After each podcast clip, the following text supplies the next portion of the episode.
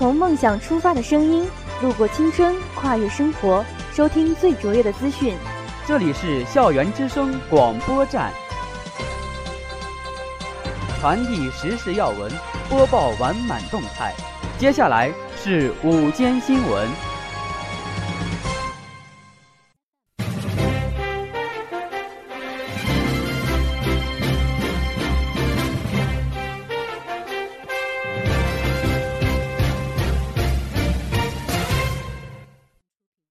亲爱的老师、同学们，大家好，我是播音员贾维维，我是播音员李文静。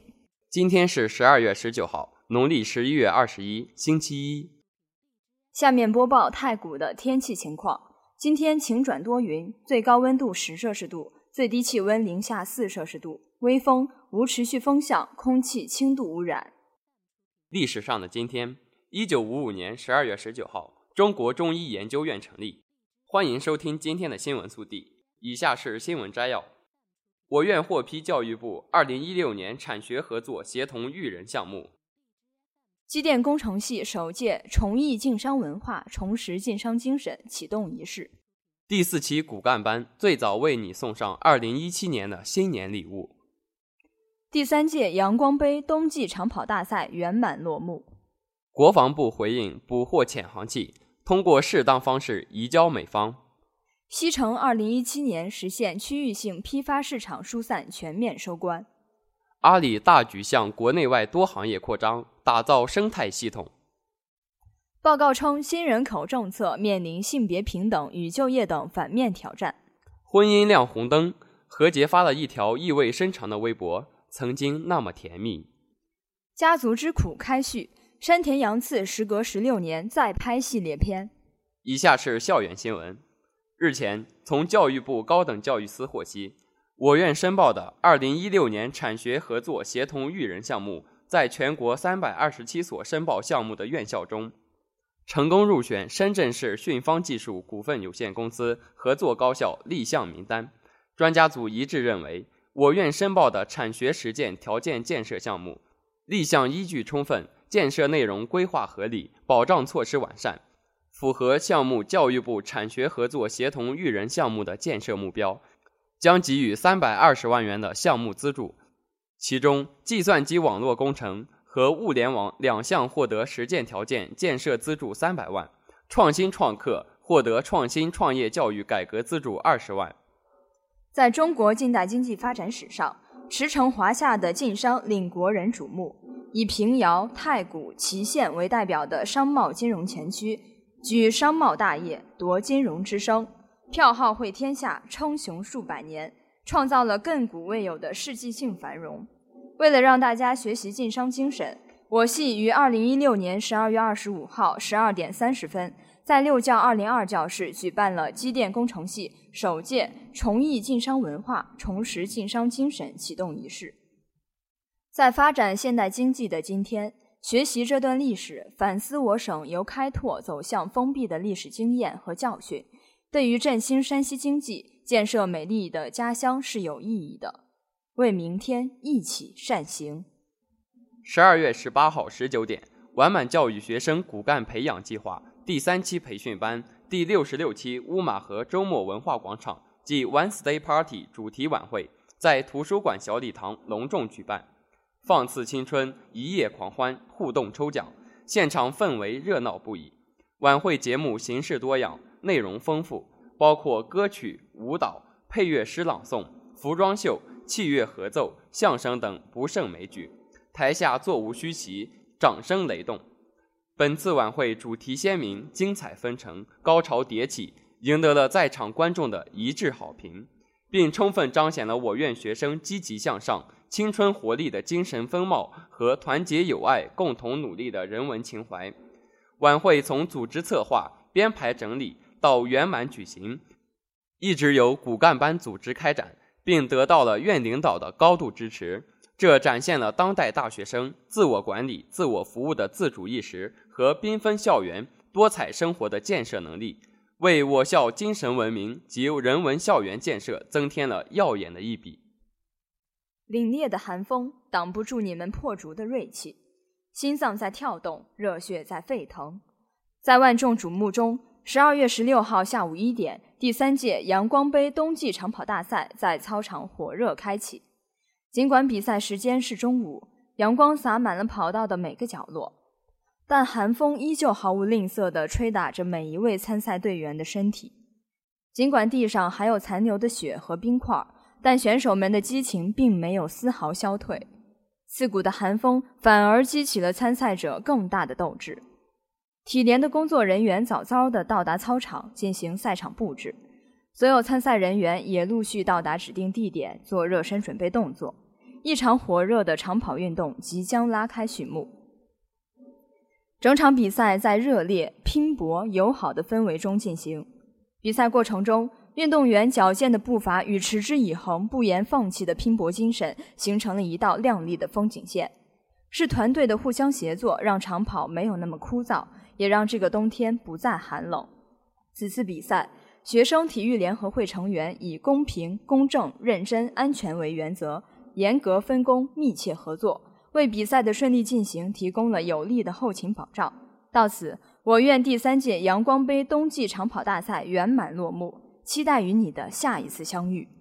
以下是国内新闻：十二月十五号下午，中国海军一艘救生船在南海有关海域发现一具不明装置。为防止该装置对过往船舶的航行安全和人员安全产生危害，中方救生船采取专业和负责任的态度，对该装置进行了识别查证。经核查。该装置为美方无人潜航器，中方决定通过适当方式移交美方。中方与美方一直就此保持沟通，在此过程中，美方单方面公开炒作是不恰当的，不利于问题的顺利解决。我们对此表示遗憾。需要强调的是，长期以来，美方频繁派出舰机在中国当面海域进行抵近侦察和军事测量，中方对此坚决反对。要求美方停止此类活动，中方将继续对美方有关活动保持警惕，并采取必要措施加以应对。十二月十七号，北京西城二零一七年将持续推动重点项目疏解，完成动批全部市场疏解任务，力争春节前实现天意市场闭市，推动官员、万通等小商品市场疏解工作，实现区域性批发市场疏解全面收官。未来五年，北京西城区将新增各类绿色公共休闲空间一百处以上，计划建设城市道路五十四条，新增学前教育学位六千个，养老床位增加到四千五百张以上，建成三十个百姓生活服务中心，还将通过抗震加固、加建电梯等手段，加大老旧小区改造力度，并基本完成棚户区改造。十二月十八号报道，美媒称，阿里巴巴公司已经在中国电子商务中占首要地位。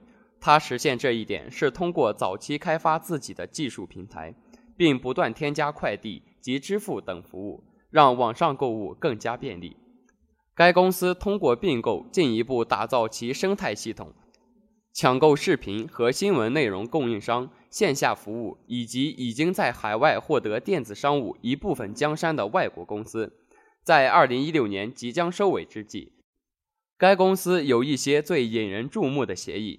拉扎达公司说道：“这是在全新市场一场价值数十亿美元的赌博。阿里巴巴公司希望能在南亚复制它在国内市场的成功。”马云的目标是半数销售来自国内之外的市场，这是他迄今为止最大的海外收购。